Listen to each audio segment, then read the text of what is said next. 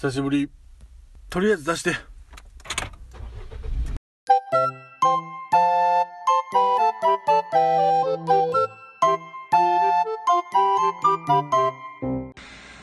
はい今日も始まりました。竹蔵の秘密の話ぞの第34回でございます。皆さんお久しぶりでございます。竹蔵でございます。ねえー、皆さんご無沙汰しております。久しぶりにやってまいりました。竹蔵の秘密の話の第34回なんでございますけども。いやまあちょっとねあの今までにないぐらいの配信の久しぶりの配信になっております。ご無沙汰しております。いやもういろいろちょっとありましてねあのまあこう見えても私あのサラリーマンでございまして。まあやっぱりねあの方々からあの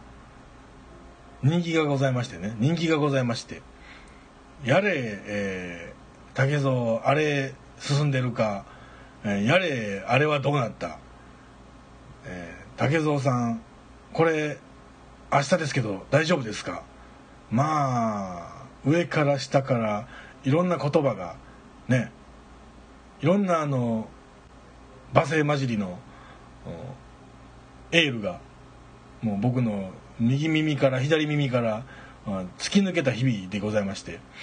まあまああのようやくちょっとこう落ち着いたと言いますかあのねあのオフィスの人間が全員帰りましたもんでえー、今回またあのオフィスで、えー、録音してございます。まあそんなことで そんなことでと言いますか、うん、なんかね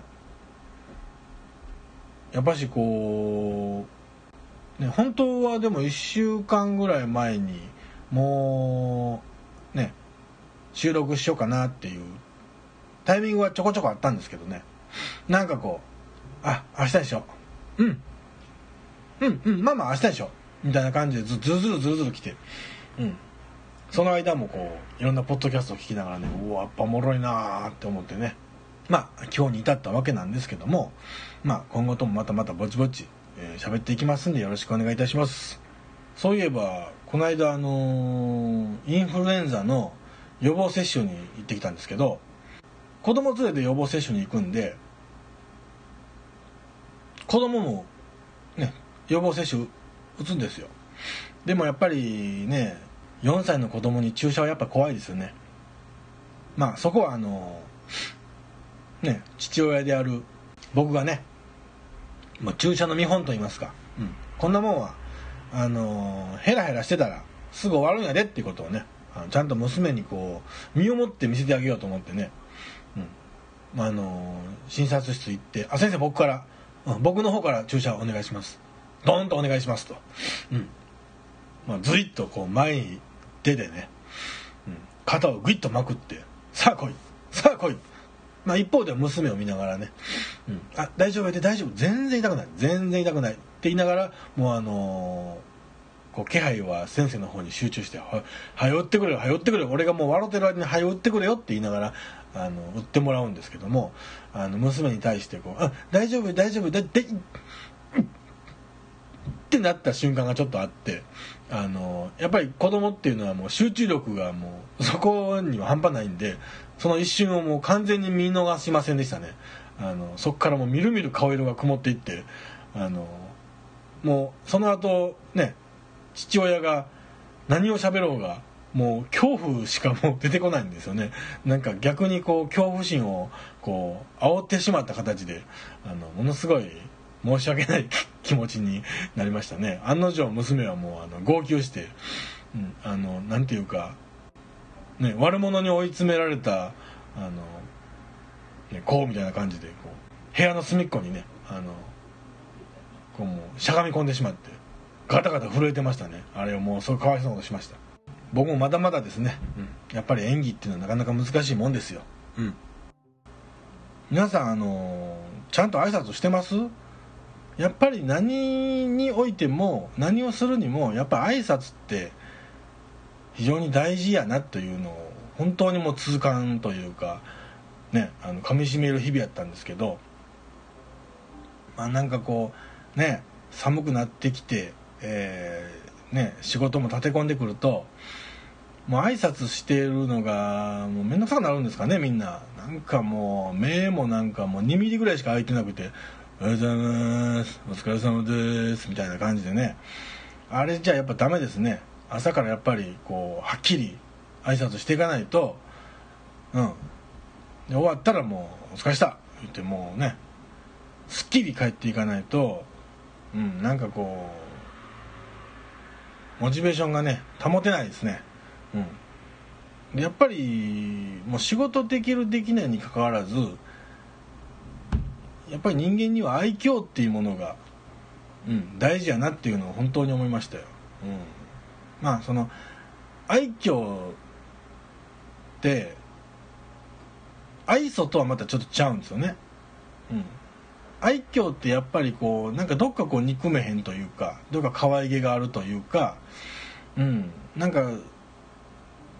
うん、結局こうまあ仕事でちょっとミスやったりちょっと足りないことがあったりしても愛嬌さえあればどうとでもなるようなとこありますよ。うん。ね。でまあその似てる言葉で愛想ってありますよね。その愛想っていうことを、うん、その愛想っていう言葉もまあ似てるんですけども、うん、ちょっと愛想ってうーんなんていうんですかね。まあ人にこういい感じを与えるためにこうよくするもんがまあ愛想で愛嬌っていうのはちょっとこうね内面からこうその人のこう人間性という人間性の可愛らしさを、まあ、表すようなものやと思うんです。だから愛想って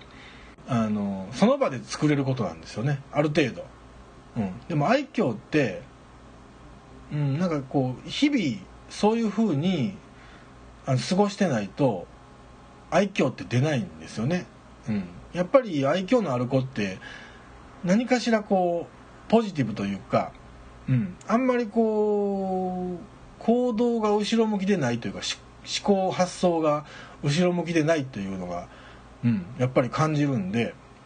うん、僕もやっぱりこう疲れてる時でも忙しい時でもやっぱり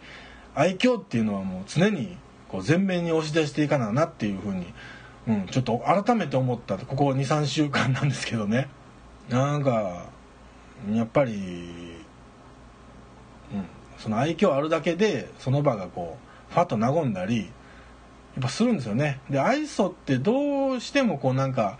どっかねあの失敗するとほころびって出やすいんですよね。愛想を振りまいてるだけやと。うん。あこいつなんかあれやであなんていうかこうおべんちゃら使ってんなみたいな。うん。そんな感じが見て取られた瞬間にちょっとだけ全部じゃないですよ。全部じゃないですけどちょっとあ今日こいつ信用できへんなみたいな、うん、なんかそんなことをねちょっと感じたりしちゃうんですよね、うん、だからその愛嬌っていうものはあの皆さん個々に日々育てていった方がやっぱりみんながね明るくなるんでね、うん、いいと思いますよ。さてまあやっぱりねあの久しぶりにしゃべるということでえー、ちょっと今回短めなんですけどいつものこのコーナーやってまいります。この名台詞はここで使えご無沙汰しております。皆さんは恋愛相談ってされます？恋愛相談。あの、まあ同同性、えー、同性に対してえー、相談する場合もあれば、まあ、異性に対して相談する場合も、まあ、もちろんあると思うんですけどうんまあことその女性が男性に恋愛相談する場合はやっぱりねランクってあると思うんですよね。うん、まあ、僕勝手な あの勝手なあの意見を述べさせてもらいますとやっぱ恋愛相談は基本あのーうん何でしょう。やっぱキスぐらいまでの関係ですね。うん。キスぐらいまでの関係のことを相談するんやったら全然いいですけどやっぱり肉体関係を結んでからの相談は男性にせえへん方がええんちゃうかって僕はもう常々思うんですけどまあ男性諸君はあ分かってもらえると僕は思ってるんですけど女の人がねその肉体関係の話込みで相談してくるとその子のあのセックスをイメージししてしまうんでねあのもう相談になれへんのですよね。あのもう話聞いてませんよその人は。その男性はもう話聞いてませんから。ああそうなんや。ふんふんって言いながらずっとそのあなたのセックスを想像してますから。あのもうそういうのはやめといた方がいいと思いますよ。うん。ぜひ恋愛相談する時はあキス前後の相談をおすすめいたします。まあ、今回はまあ久しぶりということで、えやっぱりねジブリ作品にはいろんな名言がねあのいっぱいありますよ。名台詞がいっぱいありますよ、うん、でその中の一つの作品としてえー、っと「耳をすませば」っていう作品がございます。宮崎アニメ、まあ、スタジオジブリ宮崎アニメっていうところのおなんかこう冒険活劇というかそういう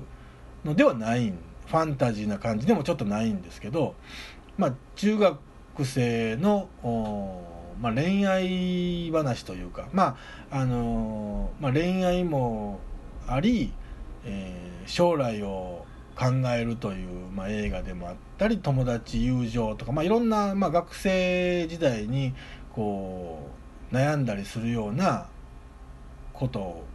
がもうふんだんに散りばめられたあ耳をせ、ま、耳をすませばという、まあ、アニメなんですけどね。主人公の、えー、月島雫という女の子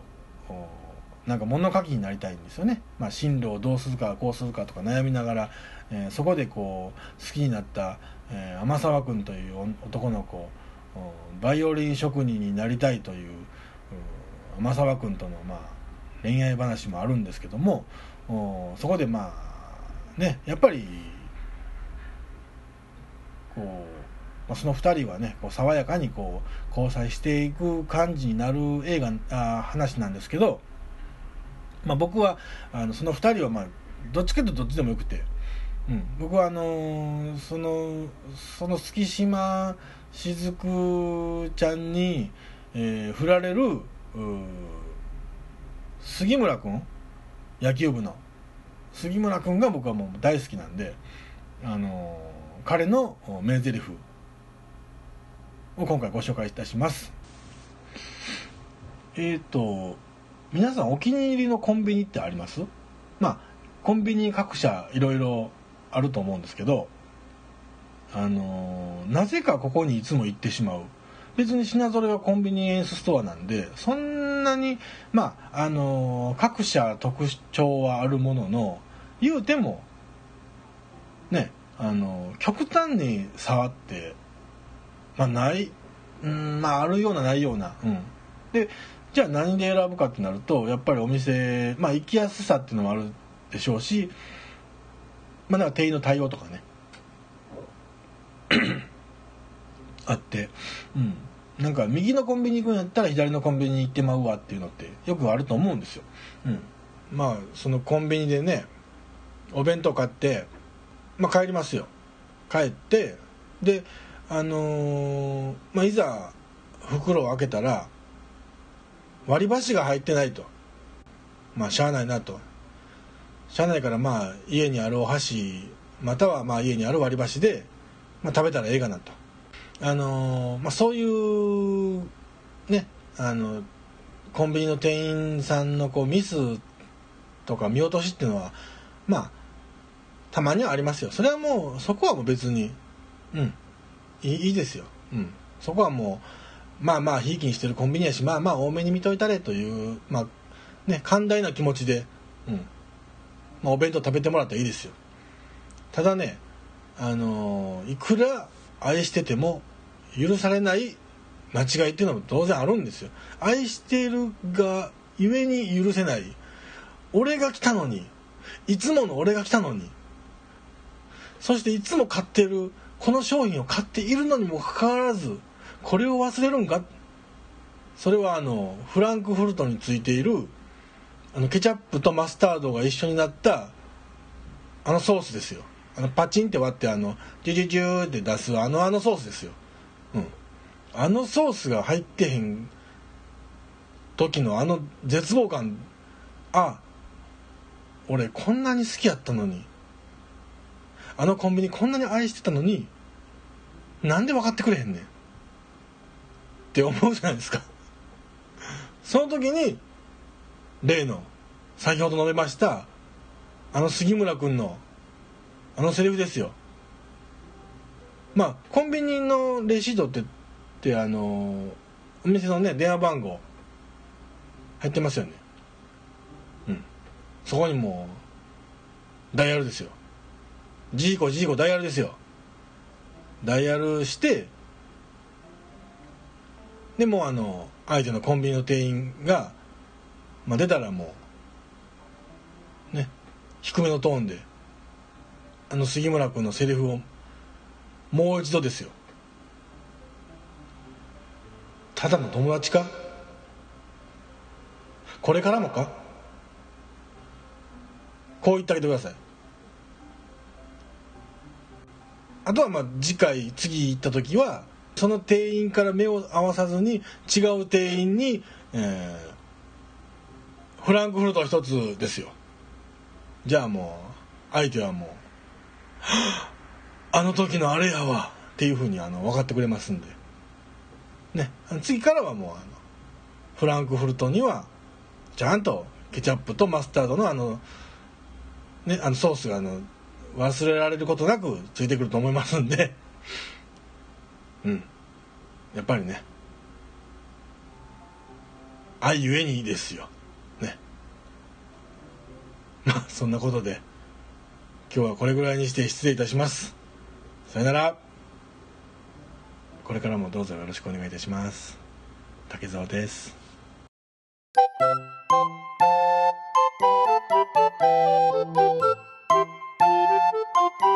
お